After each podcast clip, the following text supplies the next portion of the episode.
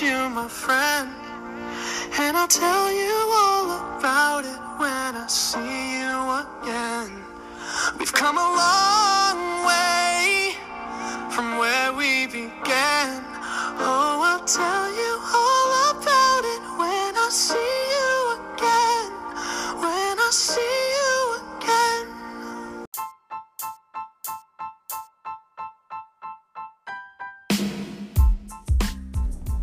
Estamos começando mais um episódio de Uma Vez Estudante Profissional Será.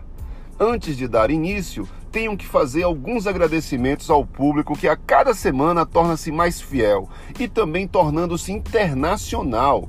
Hoje, nosso programa, além de possuir um maravilhoso público brasileiro, temos o público norte-americano, irlandês, os alemães e os australianos. Portanto, quero mandar um abraço carinhoso a todos que nos ouvem semanalmente. Queremos dizer que estamos felizes. Continuem acompanhando que aqui você se mantém informado com as principais notícias que fizeram parte dos principais telejornais do país. Muito obrigado definitivamente. Conseguimos ultrapassar as fronteiras nacionais e atingir países tão nobres como esses citados. Repito, aqui por uma questão de reconhecimento.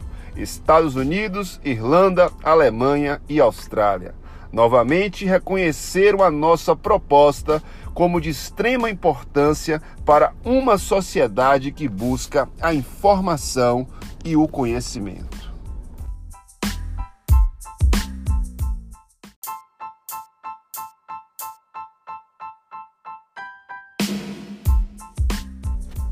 No episódio passado, que foi o ponto de partida para a segunda temporada, tivemos a honra de receber a pós-doutora e pesquisadora Dina Garcia Feldens, onde abordamos três temas de muita repercussão aqui no Brasil. Três indivíduos que, de forma arrogante, humilharam seus próximos. Sim, isso mesmo. Teve a cidadã que disse que seu marido não era cidadão e sim engenheiro. Depois, o desembargador que rasgou a multa e jogou na cara do guarda municipal. E por último, foi feita a análise de um homem furioso que humilhou o entregador motoboy. Um ato desumano. Todos os temas foram devidamente enfrentados, debatidos e esclarecidos. Quem ainda não escutou, vai lá, digita na sua plataforma de streaming Uma Vez Estudante Profissional Será e assiste o episódio 1 da segunda temporada. Aproveitem e mantenham-se atualizados. Se eu fosse vocês, maratonava era os 11 episódios, que foram muito especiais.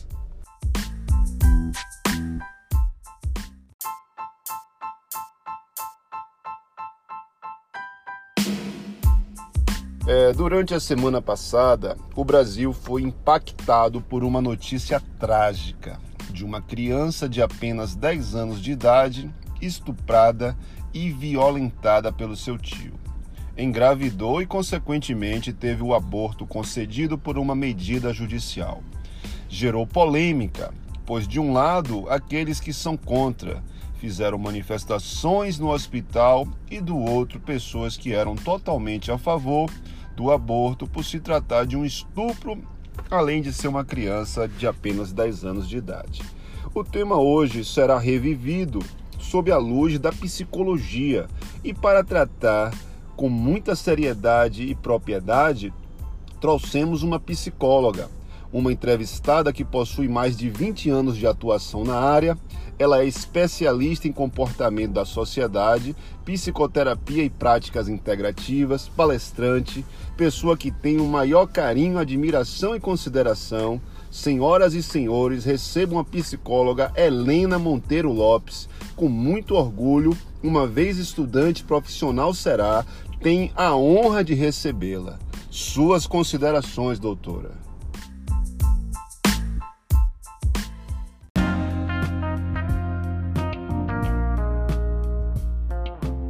Olá, Daniel. Olá a todos. Eu sou Helena Maria Monteiro Lopes, sou psicóloga pela UFBA, 1978, foi o ano que eu me formei. Trabalho com psicoterapia em consultório, trabalhei no estado durante muito tempo em atendimento com crianças portadoras de necessidades especiais, né, deficientes mentais, durante 26 anos no estado e em consultório com crianças, adolescentes e adultos é, nas diversas modalidades da necessidade de atendimento terapêutico. Recebi com muita alegria esse convite feito por Daniel para participar desse programa e falar sobre esse assunto tão difícil que é a questão que são as questões né, do estupro de vulnerável né, e aborto.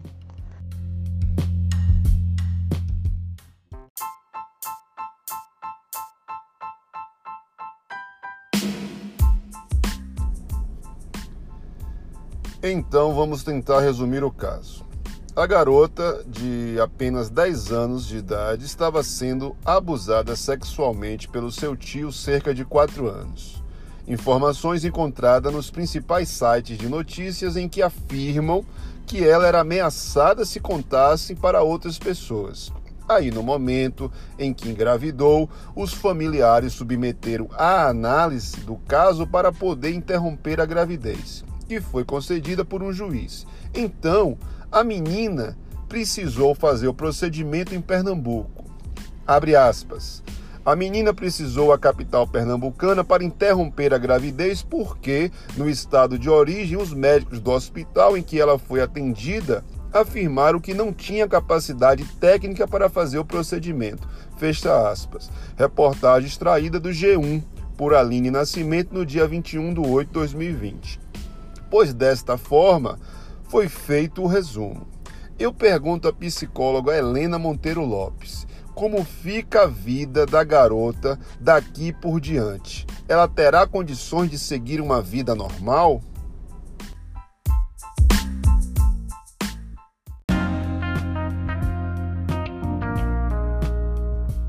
Vamos ficar só com a questão dela ter sido abusada por esse tio dos 6 aos 10 anos.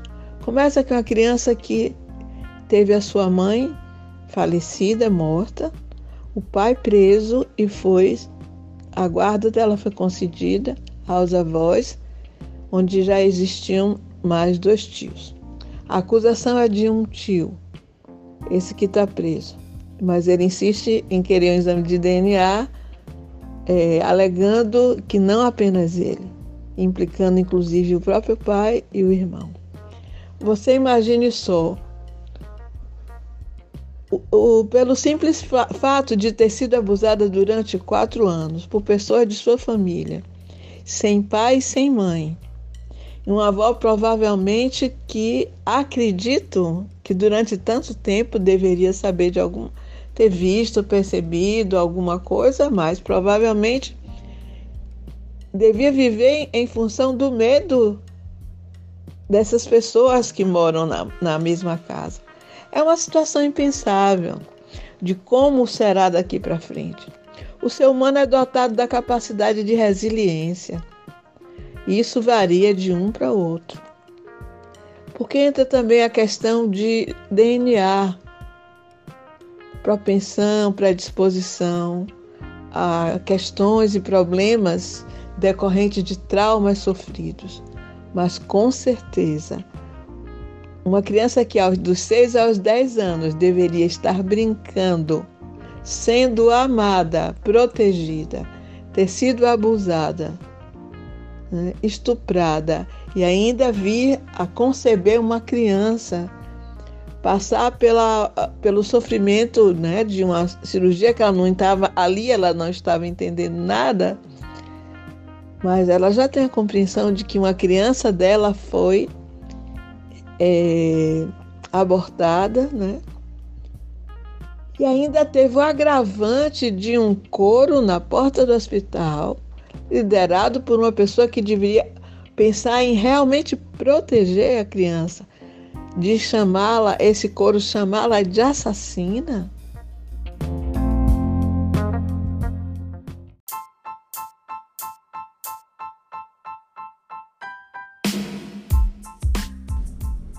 Exatamente, doutora. Ficou parecendo que ela tinha alguma culpa pelo que estava acontecendo. Meu Deus do céu.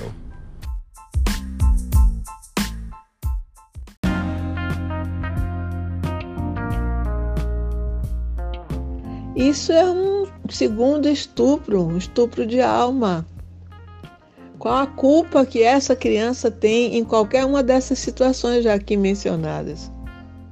Nenhuma. Ter nascido, ter perdido a mãe, ter um pai preso, ter tios, é, ter um tio deformado sexualmente, outro tio que pode também ser, não tenho certeza, né? não, não tenho essa informação segura, mas que nada significou em termos de defesa para ela um avô também já colocado como suspeito, uma avó talvez vítima.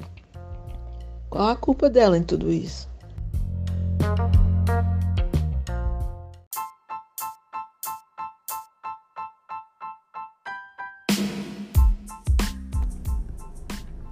Um outro ponto que merece total destaque na presente análise é o ponto sensível da interrupção da vida e também ligado à menina que notadamente teve o seu tio causador do estupro que gerou a gravidez. E os familiares que foram buscar o direito, inclusive já reconhecido através de norma, mas que mesmo assim teve que ser buscado através do Poder Judiciário. Então, seria muito bom que pudéssemos fazer a análise somente do ponto de vista técnico, mas isso é inviável não é possível, sobretudo por questões religiosas que pairam sobre a análise, onde não podemos perder de vista que houve a interrupção de uma vida. Precisamos ouvir seus esclarecimentos a respeito do tema, psicóloga Helena Monteiro Lopes.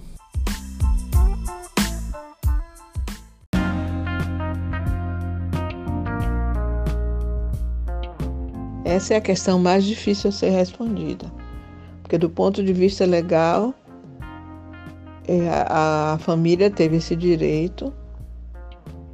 A criança com 10 anos não teria a menor condição de escolher ter um filho ou não. Não teria. Uma criança de 10 anos não tem condições de dar o parecer dela sobre isso. E nós sabemos que a vida é o bem mais importante é a razão de estarmos aqui no planeta. Mas vivemos num país laico. E esse direito é, é concedido, né? o direito de abortar nessas circunstâncias. Tanto sim que aconteceu. Nós sabemos que em algumas famílias religiosas isso não aconteceria com todas as implicações e dificuldades que adviriam disso.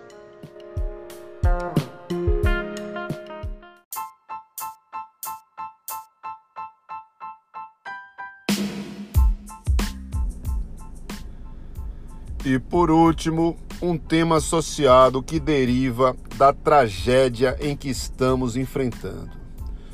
Observem bem: o tio da garota responsável pelo estupro será condenado, obviamente, mas precisamos fazer a reflexão a respeito da penalização que o mesmo será submetido. Não digo aqui da pena imputada pelo Estado juiz, pois essa deve sofrer os rigores e os limites da pena, tudo bem. Digo da sociedade em que lança o seu julgamento, na maioria das vezes, exigindo até mesmo a sua morte. Ele terá um convívio com outros detentos na penitenciária, onde sofrerá, de acordo com, abre aspas, a lei interna da cadeia, os piores tratamentos que se pode imaginar.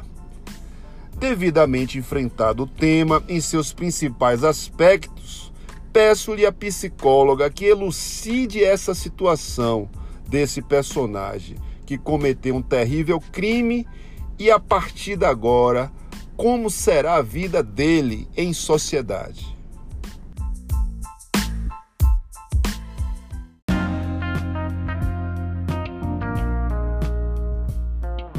Essa é impossível prever como será a vida dele em sociedade.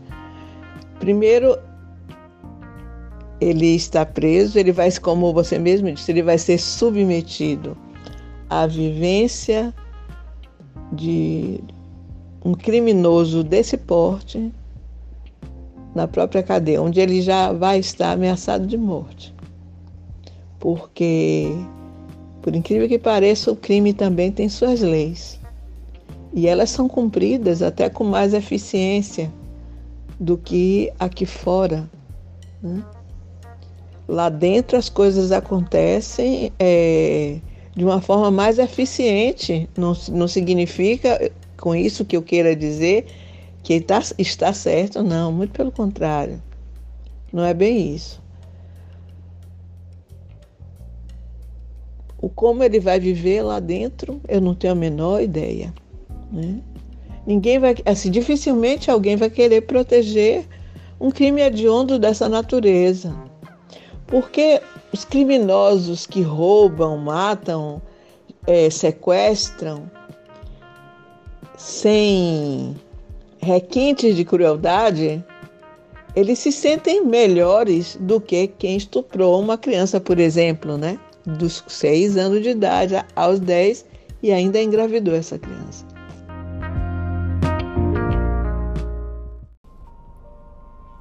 Assim finalizamos o nosso segundo episódio da nossa segunda temporada. Entrevistamos a psicóloga minha amiga Helena Monteiro Lopes, que se despede aqui de vocês, mas notadamente terá sua cadeira cativa no programa. Estamos felizes com a sua participação e agradecemos as sábias palavras que nos foram ofertadas gentilmente por você.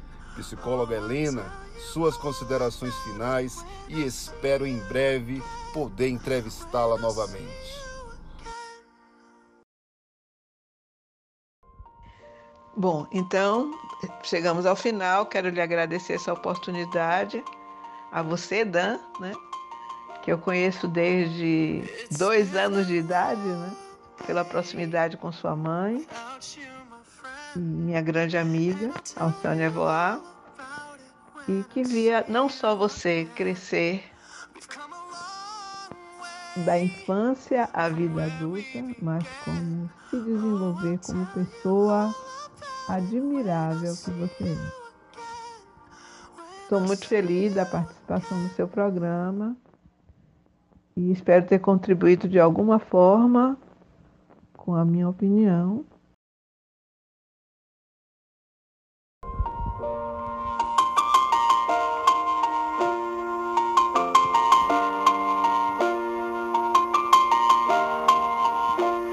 It's been a long day without you, my friend. And I'll tell you all about it when I see you again. We've come a long